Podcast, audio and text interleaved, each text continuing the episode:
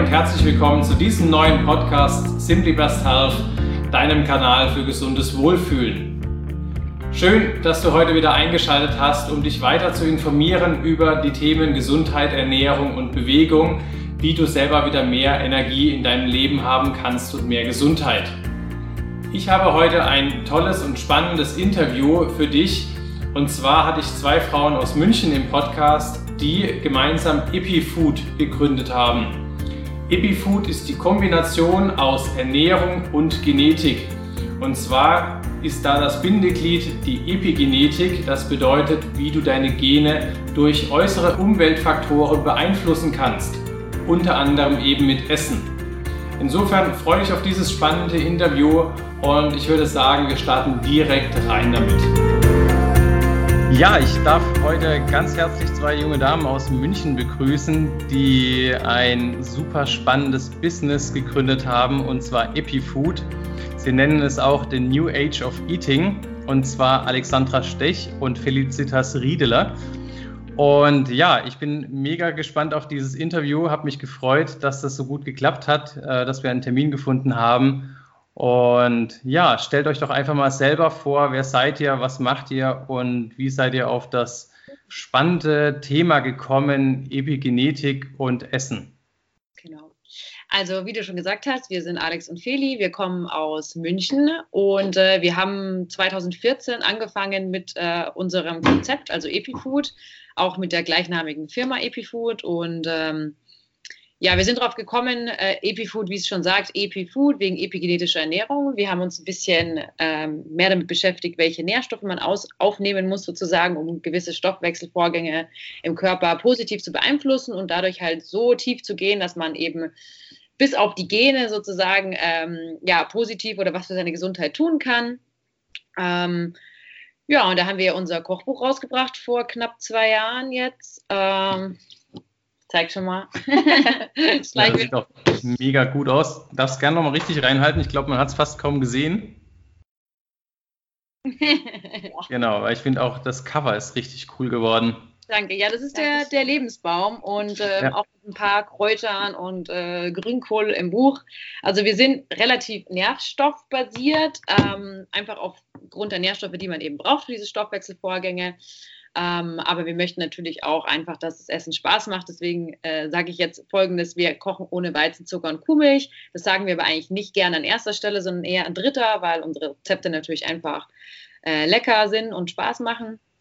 Genau, also wie du schon siehst, wir definieren das alles ein bisschen lifestyleiger, einfach aus dem Grund, weil es zugänglich ist für die meisten, es ist umsetzbarer, es ist ähm, auch keine äh, Diät, also und bei manchen Artikeln werden wir auch genannt als irgendwie die Epifood-Diät, die dann schlank mhm. macht oder so. Ähm, wir haben natürlich auch gewisse äh, Ratgeber und Rezepte, die eben so Low Carb, Fat Burn, äh, Detox, also quasi in diesem Schlankheitssektor äh, sehr, ganz cool sind und auch sehr gut funktionieren.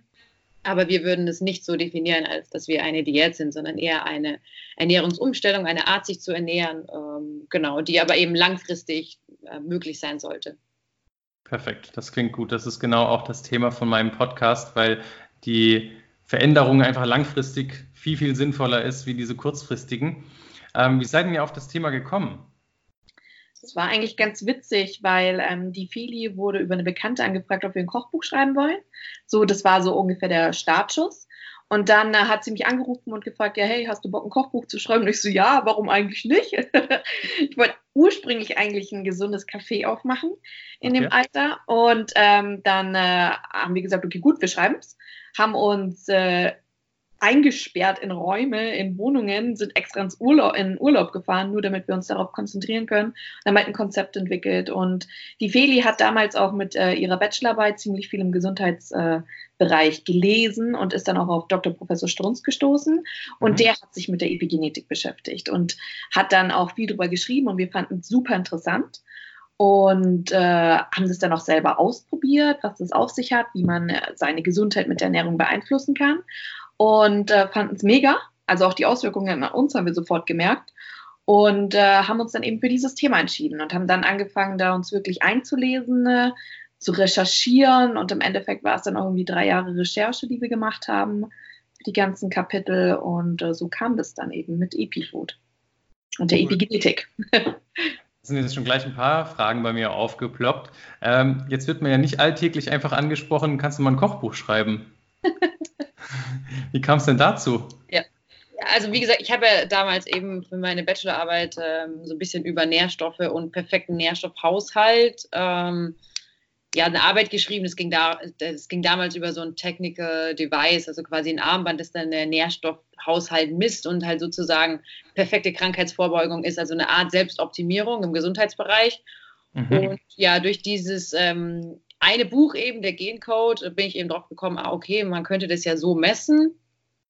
Und ähm, muss ich natürlich erstmal schauen, was ist denn überhaupt der perfekte Nährstoffhaushalt? Äh, wie ist der bei jedem? Und dann eben durch die Epigenetik erfährt man dann eben, dies bei jedem unterschiedlich. Es hat unterschiedliche Auswirkungen etc.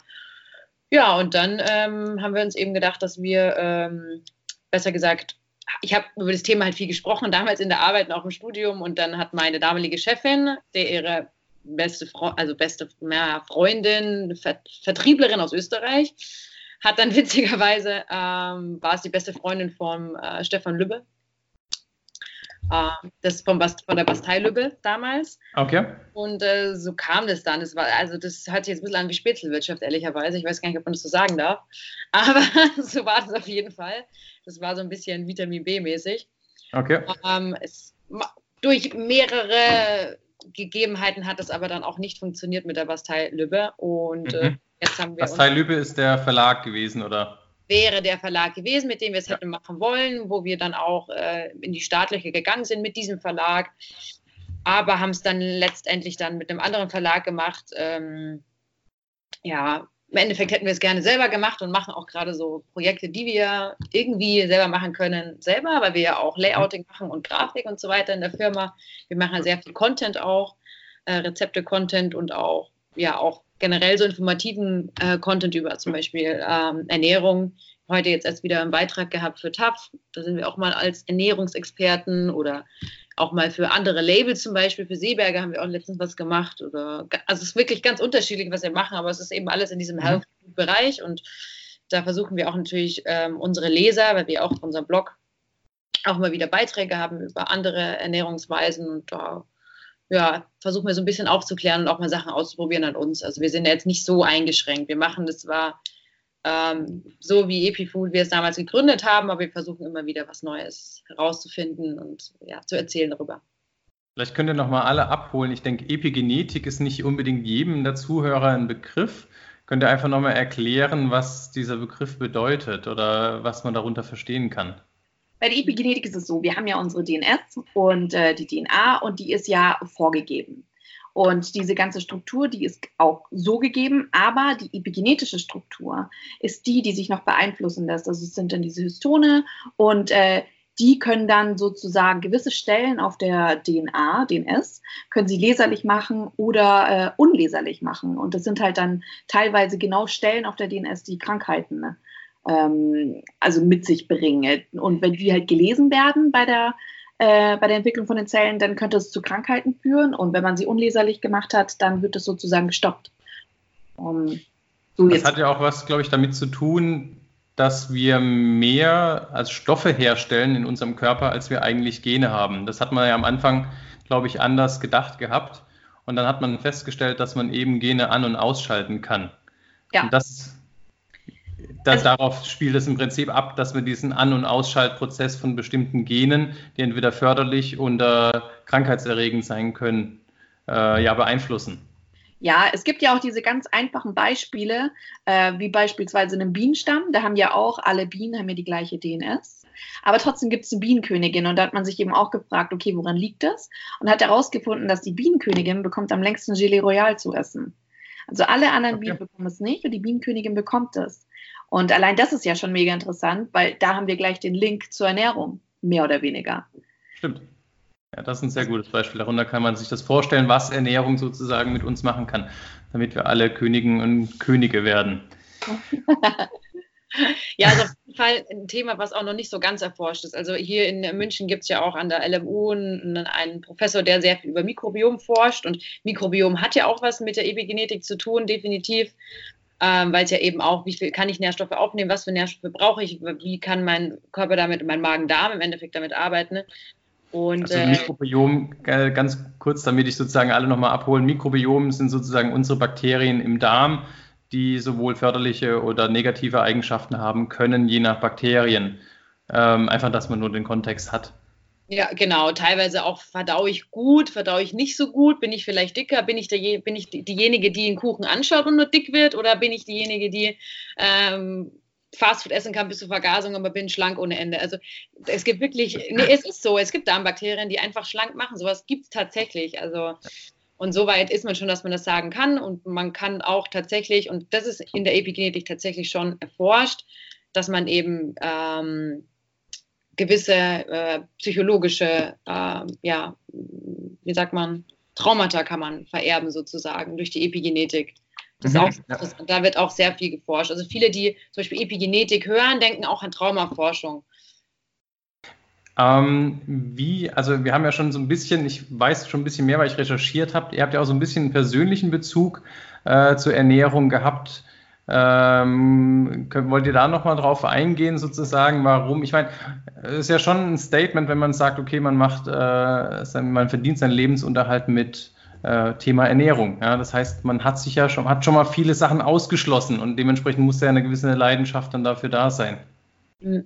Ja, also definitiv äh, haben wir gemeint, dass wir beide einfach gerne essen. Das kann man jetzt mal so flächendeckend sagen, glaube ich. Und ähm, seit der Schulzeit eben beste Freundinnen sind und wir haben uns einfach damit schon, äh, also auch so hobbymäßig beschäftigt sich ja da jeder so ein bisschen damit teilweise. Und bei uns ist halt einfach ein bisschen mehr, weil bei mir ist es so, dass mein Papa Homöopathiker, also Homöopath, wie auch immer man es nennen möchte, früher praktizierend war, jetzt nicht mehr mittlerweile, ähm, aber auch sehr viel über gesunde Ernährung und eben so die Auswirkungen ähm, auf den Körper. Also ich wurde schon sehr alternativ, auch so zuckerfrei erzogen und äh, hat auch definitiv so seine Vorteile gehabt. Ähm, und natürlich auch so einfach so ein bestimmtes Wissen, so Hausmütterchen-Wissen, was wirklich interessant war, wo ich gesagt habe, das ist halt auch ähm, in dem Sinne nochmal ganz cool, weil es diese veralteten Sachen, die ist ja nicht so, dass sie nicht mehr wirken. Also bis heute finden die Leute das ja ganz cool.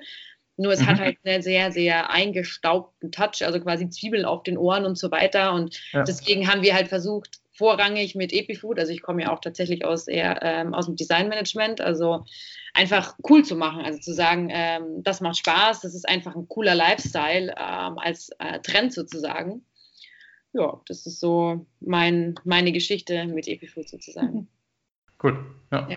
Und bei mir war es eher so die äh, extreme Seite, dadurch, dass mein Dad, der hat schon früh mit ganzen Diäten angefangen und ich habe, glaube ich, mit vier schon meinen ersten Diättrink getrunken. Ich hoffe, das hört jetzt Vater nicht. Weil eigentlich durfte ich es nicht und das ist ja auch nicht gesund im Endeffekt.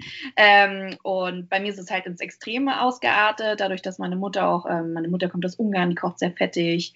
Und mhm. ich habe dann auch von, ich war in der zweiten Klasse und bin auf einmal super übergewichtig geworden.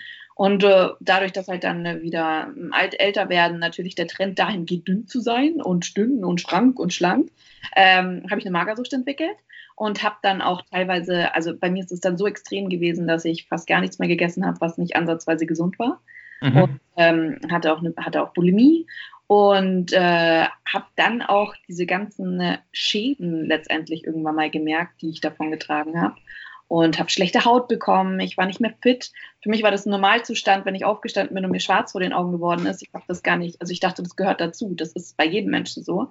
Okay. Und ähm, dadurch, dass wir ähm, ich wollte ja auch ein Healthy Food Café dann letztendlich aufmachen, weil eben meiner Therapie gegen äh, Magersucht und äh, Bulimie war halt auch ein ganz, ganz wichtiger Punkt, dass ich mich mit meinen Lebensmitteln auseinandersetze und drauf schaue, was macht das mit meinem Körper.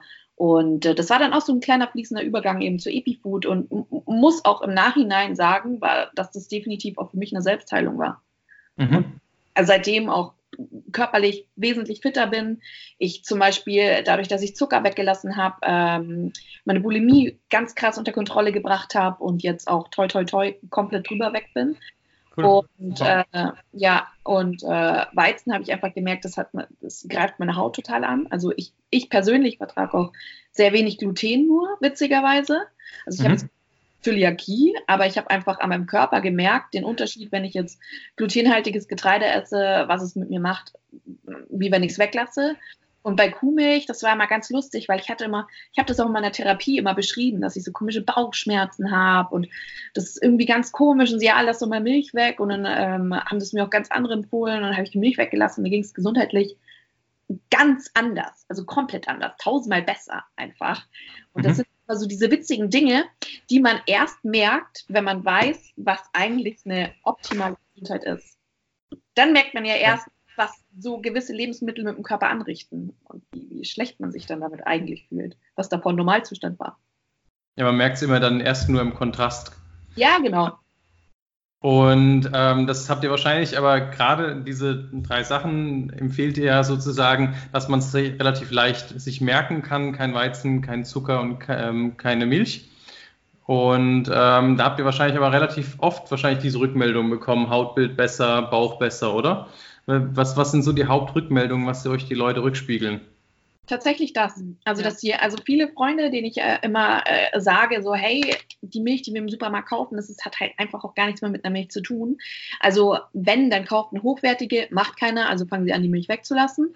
Äh, mhm. Und also, wirklich, ich kriege das dann so oft, äh, dann nach drei Wochen, hey, das ist so krass, wie meine Haut besser geworden ist. Ja. Ich denke, ja, klar. Und Bauchschmerzen habe ich auch nicht mehr. Und jetzt jedes Mal, wenn ich Milch esse, dann habe ich irgendwie Bauchschmerzen. Das ist total komisch. Mhm. Und dann im Endeffekt gibt es dafür Erklärungen.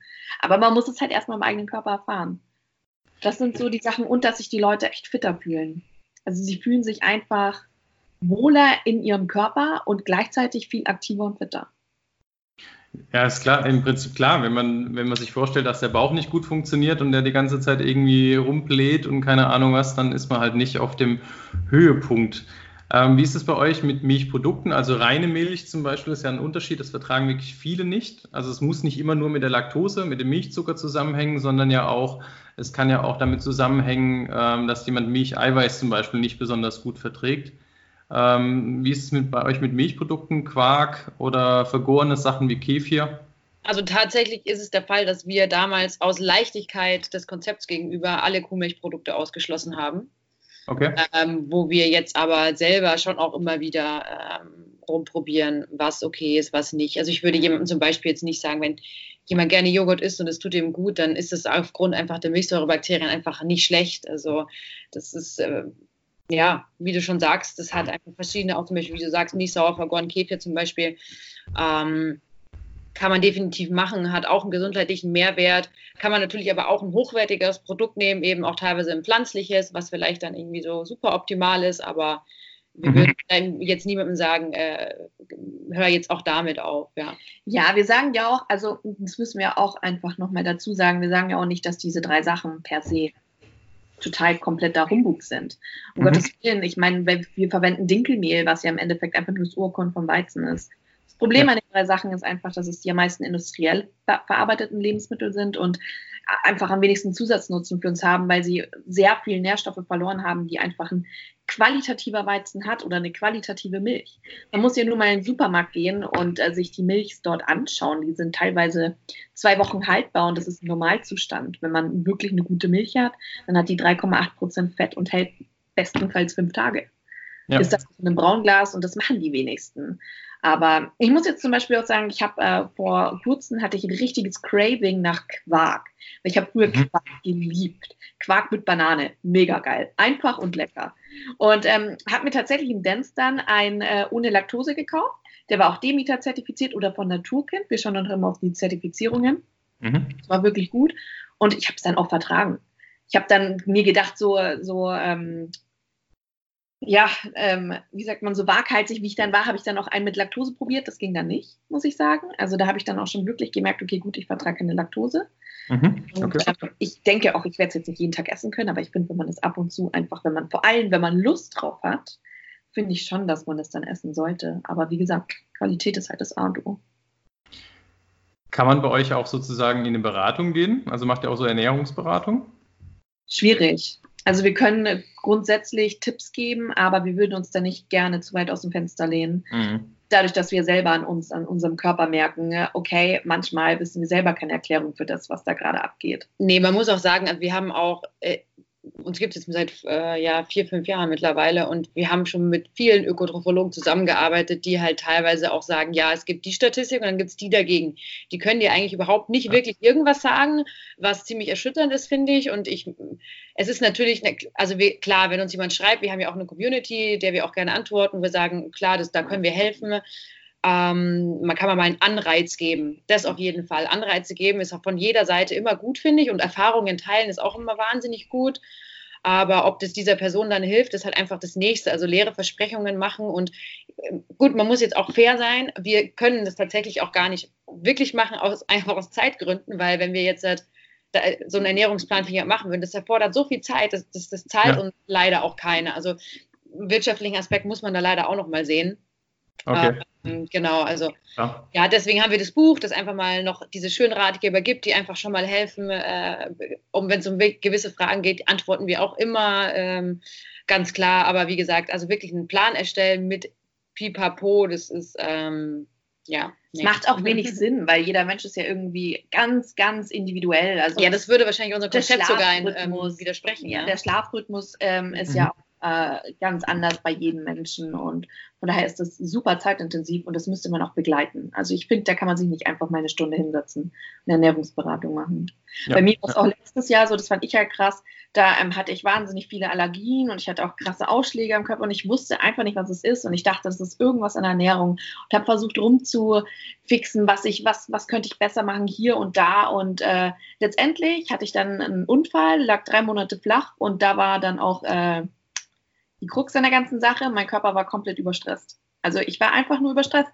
Eigentlich, also nur dadurch, dass ich so viel Stress hatte, den ich gar nicht mehr gemerkt hatte, habe ich dann viele mhm. Sachen nicht vertragen. Und ich dachte halt, meine Güte, es liegt nur in der Ernährung. Deswegen ist es halt, wie gesagt, es ist stark individuell. Ja.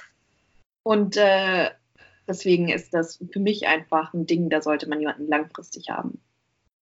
Ich denke generell so ein ganz guter Tipp ist auf jeden Fall, also das mit euren drei Lebensmitteln ist, denke ich, schon mal eine ganz gute Sache, dass, dass man ausprobieren kann und vor allem aber auch, dass man auf seinen Körper dann halt hört. Ja. Macht es für mich einen Unterschied? Geht es mir besser? Und äh, dann aber auch ab und zu mal wieder was ausprobiert sozusagen. Macht es für mich einen Unterschied? Geht es mir schlechter? Also ich denke, das ist, glaube ich, so das A und O, was ja dann auch die Individualität so ein bisschen widerspiegelt. Ja. ja weil jeder dann das selber so ein bisschen. Ernährungstagebuch. Ja, Ernährungstagebuch, genau. Dann äh, kriegt man am ehesten so ein bisschen ein Gefühl. Was sind denn für euch so Lebensmittel, die jetzt, äh, wir waren jetzt eher bei den, das, was man eher weglassen soll, was sind für euch so Lebensmittel, die äh, super sind, gerade in die, im Bereich Epigenetik? Also wie kann man seinen Körper positiv polen? Zitronen, ganz sehr geil. Also Zitronen, ich habe irgendwie das Gefühl, mein Körper fühlt sich gereinigt an. Also mhm das irgendwie was ausbalanciert in meiner Darmflora. Und äh, Ingwer und Kurkuma, finde ich, sind ganz, ganz krasse Lebensmittel. Ich merke das wahnsinnig am Immunsystem, dass mein Immunsystem viel stärker ist, wenn ich regelmäßig Ingwer und Kurkuma konsumiere. Okay. Und mhm. äh, ja, also für mich sind es Greens. Alles, was grün ist, ist auf jeden Fall, ähm, also Blattsalat, tiefgrüne Sachen, Grünkohl, Spinat. Ähm, wir sind, also besser gesagt, ich bin jetzt nicht so der Saft-Junkie, aber das finde ich ab und zu schon ganz geil. Irgendwie so ein Schwarz- oder Grünkohlsaft. Äh, ich glaube, das ist tatsächlich auch nochmal ähm, super für den Körper. Das tut einfach auch gut. Also da gibt es ja auch relativ viele Beweise und auch viele Erfahrungen in diesem Bereich, dass die, quasi dieses Tiefgrün sehr gesund ist. Und ich glaube, dass die meisten sich damit auch ähm, relativ äh, gut fühlen. Ja. Und Hülsenfrüchte. Total. Hülsenfrüchte, ja. ich finde, das sollten, äh, das sollten sich Leute angewöhnen, mehr Hülsenfrüchte zu essen. Ihr habt ja auch relativ äh, viele vegane Rezepte oder ausschließlich, das weiß ich gar nicht. Nee, nur relativ viele, aber nicht ausschließlich. Ja. Also wir essen ja. auch Fisch und Fleisch. Okay, weil das, da ist ja dann zum Beispiel, wenn man das weglässt, Hülsenfrüchte super wichtig als Eiweißersatz. Das stimmt. Andererseits frage ich mich da ganz oft, also dadurch, dass ich äh, mich grundsätzlich versucht habe, irgendwie auch mal ein bisschen veganer zu ernähren, weil ich äh, seit Anfang des Jahres kein Fleisch mehr esse. Aber ich habe schon das Gefühl, dass mir das ein bisschen zu wenig Eiweiß ist und äh, habe dann noch wieder Eier integriert. Und da habe ich auch sofort gemerkt, dass die, meine Gesundheit braucht Eier und Fisch. Mhm. Fisch und Eier. Deswegen. Aber ja, für Veganer ist es wichtig, aber trotzdem sollte man da echt drauf achten, dass da genügend vorhanden ist. Okay, ja, wo wir wieder bei der Individualität sind, Eier vertragen auch ganz, ganz viele nicht. Aber für einen Eiweißhaushalt ist natürlich super wichtig. Ich glaube auch Eiweiß, also ich habe auch mal mehrere Berichte darüber gelesen, dass so viele Leute haben keinen Eiweißmangel. Das ist nicht so, viele denken immer Eiweiß, Eiweiß, Eiweiß. Aber so wirklich einen Mangel äh, haben da ganz, ganz, ganz wenige, eigentlich so gut wie niemand. Deswegen sich da Gedanken zu machen, glaube ich, ist fast schon ein bisschen schräg. Da gibt es, glaube ich, andere Nährstoffe, die so ein bisschen wichtiger sind zu supplementieren oder wirklich darauf zu achten. Das stimmt. Wobei tatsächlich, es kommt auch, wenn man sich jetzt normal ernährt, äh, also wenn man alles isst, dann ist es, glaube ich, relativ schwierig, einen Eiweißmangel zu bekommen. Aber äh, bei veganer Ernährung habe ich das zumindest schon immer mal wieder gesehen, weil es tatsächlich einfach nicht so viele Eiweißquellen gibt. Ja, klar, ein Pommes-Veganer quasi, der ähm, hat dann seine Probleme damit. Das ist klar, aber ich glaube, der hat auch andere Probleme. Also ich glaube, da ist es dann halt auch nicht nur Eiweiß tatsächlich, weil ja. Warum habt ihr so viele vegane Rezepte? Hat das auch einen äh, Bezug zur Epigenetik oder einfach naja, nur weil wir legen ja, wie schon wahrscheinlich sehr oft ähm, jetzt bereits gesagt, sehr viel Wert auf Qualität. Und äh, mhm. qualitatives Fleisch oder qualitativer Fisch, der ist einfach prinzipiell teurer. Und äh, ich finde auch, dass man sollte das auch bewusst genießen, weil im Endeffekt essen wir ein, ein, ein Tier, was sterben musste. Und äh, ich hoffe, das kommt jetzt nicht blöd rüber, aber es ist so. Ich finde einfach, das sollte man zelebrieren. Ähm, insofern, dass man es halt einfach nicht so oft essen sollte. Und äh, wir sehen ja auch ganz viele Vitamine und Nährstoffe einfach in Gemüse und Obst. Deswegen sind wir ja so mhm. plant-based. Also wir schauen schon darauf, dass die meisten äh, Nährstoffe aus äh, Pflanzen kommen. Und äh, ansonsten ist halt für uns Fisch und Fleisch einfach Genuss. Und äh, aber auch dennoch wichtig, weil sie natürlich auch Nährstoffe enthalten, die super gut für unseren Körper sind. Ja. Insbesondere Fisch. Ja, ich würde auch sagen, nur dass das nicht falsch rüberkommt, nämlich wir, wir, unser Konzept ist absolut nicht äh, ethisch begründet. Also weil auf der ethischen Ebene könnte man sich dann natürlich dann wieder streiten. Das wäre dann absolut berechtigt. Ja. Aber wir möchten, dass das Konzept Abstand hält von jeder Ethik, weil ähm, da, ja, dann, sonst würden wir vegan leben, ist ganz klar. Also kann man definitiv so sagen. Ja. Ja, okay. aber der, der, Trend geht natürlich auch aufgrund einfach dieser Massentierhaltung ähm, zur, also Fleisch und Fisch als Beilage. Und äh, den, den Trend, den gehen wir, glaube ich, schon ganz unbewusst nach in diesem Sinne, ähm, aufgrund einfach der kräftigen Gemüseauswahl, die wir auch haben, dass man da einfach viel mehr damit machen kann. Es gibt ja auch unfassbar viele Produkte, da kommt ja so gefühlt jeden Tag neu, neue Sachen irgendwie dazu. Ähm, deswegen, ich glaube, das ist so, ich habe letztens wieder über einen Trend gelesen, dass es so über Snackification geht. Also quasi viele Leute Snack, machen nur noch Snacks, also essen gar nicht mehr richtig okay. und genau. Und dahin geht der äh, Trend natürlich auch als Fleisch, Beilage, Fischbeilage und nicht mehr, nicht mehr so wie es früher war. Das möchte irgendwie keiner mehr haben. Also deswegen, ich glaube, das wird total normal werden. Und dann kommt es nochmal dazu, dass wir ähm, eben keine Kuhmilch haben und dann sind manche Gerichte ganz automatisch irgendwie vegan, ohne dran zu denken. Okay. Ja. Cool. Ja. Was sagt ihr zu Low Carb? Ist ja auch ein Riesentrend, die Kohlenhydrate zu reduzieren. Also ich persönlich mag's. Ich fühle mich, ich kann besser schlafen, wenn ich am Abend zum Beispiel fast keine Kohlenhydrate esse. Mhm. Ähm, ich finde aber, das ist auch wieder stark individuell. Also es gibt Leute, die können einfach Kohlenhydrate ganz, ganz gut verarbeiten und brauchen das einfach für den Tag. Und dann gibt es ja wieder dieses komplette Konträr, was ja, ähm, wie heißt das, Bulletproof? Ketogenik? Nee, das ist Low Carb. Nee, dann, ha. ah ja, warte, ein Wurm im Kopf. mhm. ähm, es gibt ja diese Leute, die halt dann extrem viel Fett essen auch und dadurch halt dann eben diese ganze Energie bekommen. Achso, okay. ja, genau. Es gibt ja die Leute, die können, ja, ja. Es gibt eben die Leute, die brauchen Kohlenhydrate, damit sie ihre Energie haben. Und es gibt halt die anderen, die ziehen ihre gesamte Energie hauptsächlich aus fettigen Sachen oder Eiweißsachen. Ja. Und äh, das, was ich, wo ich halt auch sage, das ist total individuell und da muss man auch selber darauf achten, wie kann man es in seinen Alltag einbauen. Also für mich persönlich, ich ab und zu brauche ich einfach Kohlenhydrate, aber ich finde auch Low Carb total fein für die Leute, für die äh, das Spaß macht und die das dann auch tagtäglich integrieren können und sich dadurch besser fühlen. Aber wenn man sich nicht gut dabei fühlt, dann halte ich auch nichts davon. Also, dass derjenige sich low carb ernährt. Nee, man kann mein, meine Erfahrung ist, bitte? Man kann auf jeden Fall damit abnehmen und deswegen fahren da halt viele Leute ganz gut damit und ja. Wir haben da auch schon einen Beitrag darüber geschrieben, auch mit äh, Kooperationspartnern teilweise. Ähm, einfach generell einfach mehr Fett zu essen, ohne Kombination von Kohlenhydraten, äh, macht total Sinn, allein für die Konzentration über den Tag über. Man hat ja auch herausgefunden, dass es gegen Diabetes hilft. Also ich glaube, da wurde, es gab eine Studie, da wurden eben Probanden getestet, denen wurde dann eine ganz, ganz starke Low-Carb-Ernährung äh, vorgeschlagen, die sie einhalten mussten. Keto. Und dann war eben nach, ähm, nach einem Monat konnten die schon die Medikamente reduzieren und teilweise hat man dann bei denen gar keinen Diabetes mehr in so starker Form vorgefunden. Also von daher Bohnen helfen auch gegen Diabetes. Bohnen helfen gegen Diabetes. Okay, das kann ich jetzt so ärztlich nicht unbedingt. Äh, du du jetzt nicht als Health Claim. Ich habe da letztens einen Beitrag gelesen von einem, der hat, der, also so ein Pärchen, die beide Diabetes hatten, die haben beide dann jeden Tag Bohnen gegessen und der konnte das dadurch wirklich eindämmen. Das war total grotesk. Also das heißt auch die Bohnendiät. Google das bitte mal. Okay, könnte ich mir gerne mal äh, anschauen und äh, werde ich dann im Nachgang auf jeden Fall nochmal berichten, was ich herausgefunden habe. Ja, also total kurios. Ich, mu ich, musste das auch dann, und dann ist mir aufgefallen, das ist schon total alt. Das war dann irgendwie 2012 der Eintrag. Also habe ich gedacht, das ist ja total an mir vorbeigegangen. Das war damals wirklich auch ein Trend. Okay, also, tatsächlich ist der auch an mir vorbeigegangen. Ja, wirklich. Ja. Alleine auch das Bohnen, und das denkt man ja auch nicht, dass man, dass du so eine Schale Bohnen jeden Tag essen kannst. Da haben sie mal zwei Gruppen aufgeteilt. Die einen haben diese Bohnen zu ihrem Zusatz, also die haben exakt das gleiche gegessen, nur die einen jeden Tag quasi diese Schale Bohnen. Und ähm, die haben jetzt aber von, also quasi die haben nicht zugenommen oder sonstiges, weil viele Leute ja Angst haben, dass sie durch Bohnen zunehmen oder so. Okay. Die haben überhaupt nicht zugenommen, aber eben Blutzuckerwerte sind halt viel besser geworden. Okay, ja. Muss ich echt tatsächlich nochmal googeln. Aber ihr habt auch einen super spannenden Ernährungswissenschaftler in München sitzen. Den habe ich äh, auch schon interviewt, Dr. Worm, wenn der euch was sagt, weil der macht auch ganz viel mit äh, Low Carb im Prinzip. Ach. Also, und der sitzt bei euch in München. Da war ich in München und habe den interviewt. Also, also wenn ihr da irgendwann mal noch sozusagen äh, ja, jemanden sucht, der sozusagen da noch sehr, sehr, sehr fit ist, der macht das seit, ich glaube, mittlerweile fast 40 Jahren, forscht er auf dem Gebiet. Ah, wow, das ist ja interessant. Wie heißt der Dr. Worm? W-O-R-M. Genau, wie der englische Wurm, ja.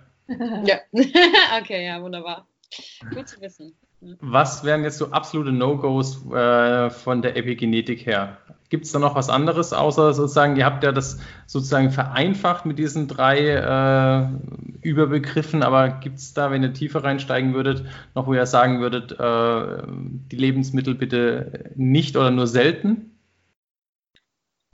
Zuckerweizen und Kuhmilch. Ja, das ist ja das stark vereinfachte, aber jetzt, wenn man jetzt Verpackungen umdreht und dann sieht man diese ganzen Konservierungsstoffe und so weiter, ich finde sowas ist halt eigentlich auch No-Go. Sollte mhm. schon so natürlich wie möglich sein. Alleine wenn ähm, Lebensmittel, also Fertiggerichte an sich sind schon nicht geil, weil ich meine, es wird da echt stark erhitzt und äh, im Endeffekt hat man dann nicht mehr wirklich diese ganzen Nährstoffe, die einem da vorgegaukelt werden. Und ähm, ja, also was auch eigentlich mittlerweile bei uns soweit ist, ist das Thema Zucker.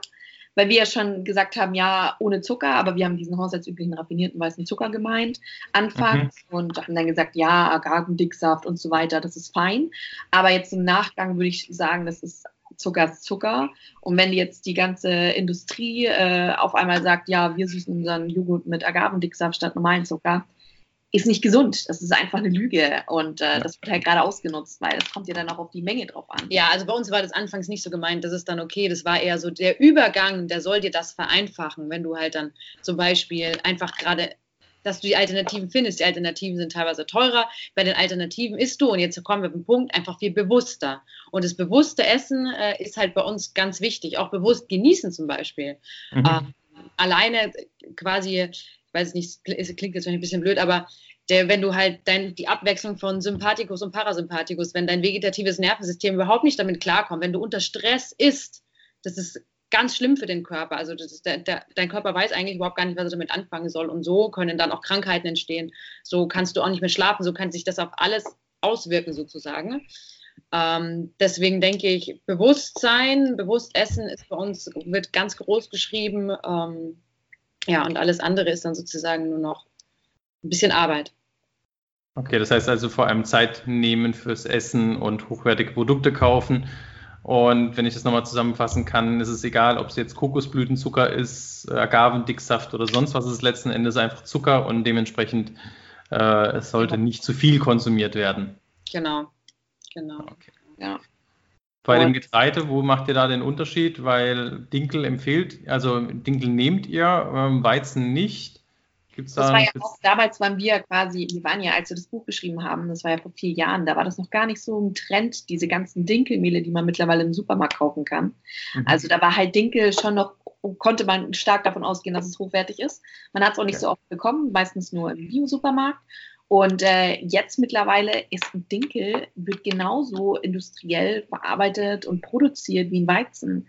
Von daher ist da auch irgendwie Vorsicht geboten, dass man halt da auch drauf achtet. Ich würde jetzt auch sagen, dass wenn man einen guten Weizen bekommt von einem guten Bauern, dann hätte ich da auch nichts dagegen. Also für denjenigen, der es verträgt, um Gottes Willen. Es ist total fein, aber äh, ansonsten jetzt so alte Urgetreide, Kamut und so weiter, das ist alles empfehlenswert, solange es im Bio-Supermarkt gekauft wird. Demeter zertifiziert das am besten. Ja, also da sagen wir jetzt nicht so, Gluten ist schlecht, weil Dinkel hat ja im Endeffekt mehr Gluten als Weizen, sondern da geht es wirklich nur darum, dass es diese ganz industriellen Sachen sind. Ja, und dann halt eben so Sachen wie Vollkorn oder so, dass du halt noch ein bisschen mehr Mineralstoffe hast. Also. Ja, und Ballaststoffe dann vor allem. Okay. Gut, ähm, wenn man noch ein bisschen mehr über euch hören möchte, also euer ähm, Kochbuch habe ich schon gesehen, haben ähm, auch die Zuschauer, die auf YouTube unterwegs sind, gesehen. Ähm, es sieht sehr, sehr cool aus, aber wenn man noch mehr und aktuell von euch was hören möchte, wo kann man sich denn da so ein bisschen informieren? Weil eure Rezepte oder das, was ihr auch auf Instagram zum Beispiel postet, sieht echt genial aus, obwohl ich jetzt nicht so der äh, Mensch bin, der sagt, juhu, vegan, bei euch sieht das richtig lecker aus, muss ich sagen. Schön. danke, danke. Ja, also tatsächlich auf unserem Blog, also quasi auf unserem Recipes-Blog unter epi-food.com oder auch auf Instagram unter epifood, auf Facebook unter epifood oder ähm, auch YouTube und Pinterest. Aber ich glaube, so auf Instagram ist es immer so am charmantesten, weil wir da eben auch tägliche Stories posten, ne, wo man sagt, man kann da jetzt nochmal so ein bisschen hinter die Kulissen schauen auch ähm, teilweise auch mitkochen. Wir haben ein paar IGTV-Videos, ähm, das sind dann Rezeptvideos, die sind relativ einfach zum Nachmachen. Cool. Mhm. Ähm, genau, aber um sich einen Überblick zu verschaffen, einfach immer mal auf die Homepage gehen. Da haben wir auch unsere Rezeptsammlungen. Und in Instagram kündigen wir dann auch immer an, wenn wir Offline-Veranstaltungen haben. Also man kann uns auch, äh, man kann uns auch buchen, wenn, wenn wir Caterings angefragt bekommen. Da machen wir so Style Caterings für äh, große Firmen, aber auch teilweise Lunch. Und ähm, das ist jetzt natürlich nicht das, was wir, das ist nicht unser Hauptberuf, aber wenn es gewünscht ist, machen wir das auch ganz gerne. Und ähm, ab und zu haben wir auch private Events, also von uns aus oder öffentliche Events wie veganen Superfood Brunch beispielsweise hatten wir letztes Jahr in München. Genau, aber das kommt nicht so regelmäßig vor, deswegen teasern wir das dann auch immer in Instagram oder auf unseren ganzen Kanälen an. Cool. Okay. Dann habe ich noch ein paar abschließende Fragen an euch. Ähm, was ist für euch Gesundheit? Wie würdet ihr das definieren? Für euch selber. Auf jeden Fall nicht die Abwesenheit von Krankheit. ähm, ja, ich glaube, ich hatte, ich habe da, glaube ich, mal wirklich einen Satz drüber geschrieben in meiner Bachelorarbeit. Ich muss da kurz mal nachdenken. Ähm, ja, Gesundheit ist ja auch mittlerweile ein Statussymbol ge ge geworden für viele. Also quasi, dass man sich äh, darüber definiert, dass es in, auch ein weiterer äh, ja, ein Luxus ist. Und eben nicht nur Abwesenheit von Krankheit, wie ich schon gesagt habe, sondern eben äh, stressfrei, gut zu schlafen, ähm, vermutlich auch zu essen, wie man möchte. Um, und sich einfach ja. in seinem Körper wohlfühlen. Ich finde, wenn man sich in seinem Körper wohlfühlt, ist es eigentlich so das größte Indiz dafür, dass man auch gesund ist. Cool, schön. Gibt es ein Buch, was ihr abgesehen von eurem eigenen Kochbuch empfehlen würdet für alle Food Junkies? Ein Kochbuch oder so eher so ein bisschen wissenschaftlich angehaucht? Ähm, eher wissenschaftlich. Hm, also ich lese gerade ähm, die Supergene von Deepak Chopra und äh, seinem mit, mit, also mit seinem besten Freund, der hat es geschrieben. Das ist sehr, sehr cool, das Buch. Also bin ich großer Fan davon. Äh, weil es eben auch wissenschaftlich und ein bisschen esoterisch ist. Also es, hat, es quasi lehnt sich auch teilweise ein bisschen aus dem Fenster, aber es sind definitiv sehr coole Fakten dabei. Sonst mag ich auch gern das, ähm, ähm so, wenn man so gerne Nährstoffe sowas wissen möchte, ist das ähm, veganische GAD von Nico Rittenau ganz gut. Finde ich super. Okay. Äh, ja, ich glaube, die zwei Bücher würde ich erstmal empfehlen. Ja. Cool, packe ich ja. auf jeden Fall auch in die Show Notes zu den ganzen anderen Adressen. Ja. Ähm, Gibt es von deiner Seite aus noch? Ja, das ist aber was ganz, also das ist ganz anderes Harry Potter, nein, Spaß. Ähm, äh, weil wir auch ganz viel zum Thema. Ganz viel Butterbier. Was? Ganz viel Butterbier. Nein, aber also wir haben ja auch das Kapitel Schönheit und da hat mir die Feli tatsächlich mein Buch empfohlen, das heißt Skin Cleans. Und da redet sie auch ein bisschen über Ernährung und was das für Auswirkungen auf den Körper hat. Und ich fand das, war tatsächlich, also es hat wenig mit Genen und so weiter zu tun und sie macht das sehr lifestyleig. Das gibt es auch, glaube ich, nur auf Englisch. Aber das hat sogar bei mir noch so ein paar Klicks im Kopf geschaffen, was intuitives Essen betrifft. Äh, das kann ich sehr empfehlen für Leute, die ähm, Hautprobleme haben, sich wundern, woher die kommen und was man da machen kann. Wie war der Autor oder die Autorin? Das habe ich nicht ganz mitgekriegt. Adina Grigore. Okay, alles klar. Schaue ich nach. Ähm, Gibt es noch einen Podcast-Gast, den ihr empfehlen würdet, der sozusagen, den ihr kennt, wo ihr sagen würdet, ja, der würde super hier in den Podcast passen, hat auch ein interessantes Thema zu Ernährung, Medizin, Gesundheit? Hm, muss ich mal überlegen. Ähm, ich glaube, Low Carb ist ganz interessant, die Marina Lommel für dich. Das ist, die ist von Foodpunk. Ja, also Marina ist auf jeden Fall, glaube ich, eine gute Adresse. Die ist, hat sehr viel Ahnung, hat, das, äh, hat irgendwie Mathematik oder so studiert, also ist eine totale Zahlenfee, aber eben in Sachen auch Low Carb ist äh, ganz cool. Ähm, macht sehr coole Sachen auf diesem Gebiet. Macht Keto. Macht ketogene Ernährung sogar. Ja, also quasi okay. low, High Low Carb sozusagen. Keto. Ja, ja, ja. Cool. Dann vielen, vielen Dank für eure Zeit auf jeden Fall. Ich fand ein super spannendes Interview für alle Zuhörer und Zuschauer definitiv checkt den Instagram-Kanal aus. Da habt ihr super viele leckere Rezepte, die ihr ausprobieren könnt und euch äh, einfach auch Inspiration holen könnt, wie gesunde Ernährung aussehen kann. Und ja, abschließender Satz von euch. Hashtag EpiFood. Abschließender Satz. Gute Frage. Ähm, ja, ähm, ist dich gesund und ist deine Gene gesund. Und ähm, ja, wir haben auf jeden Fall tolle Rezepte. Wir haben Spaß an Essen und wenn man uns folgt, hat man ziemlich sicher auch Spaß mit uns oder ähm, auch einfach mit unserem Rezept. Sehr cool. Vielen Dank. Das gerne, gerne. Bis dann. Ciao. Ciao.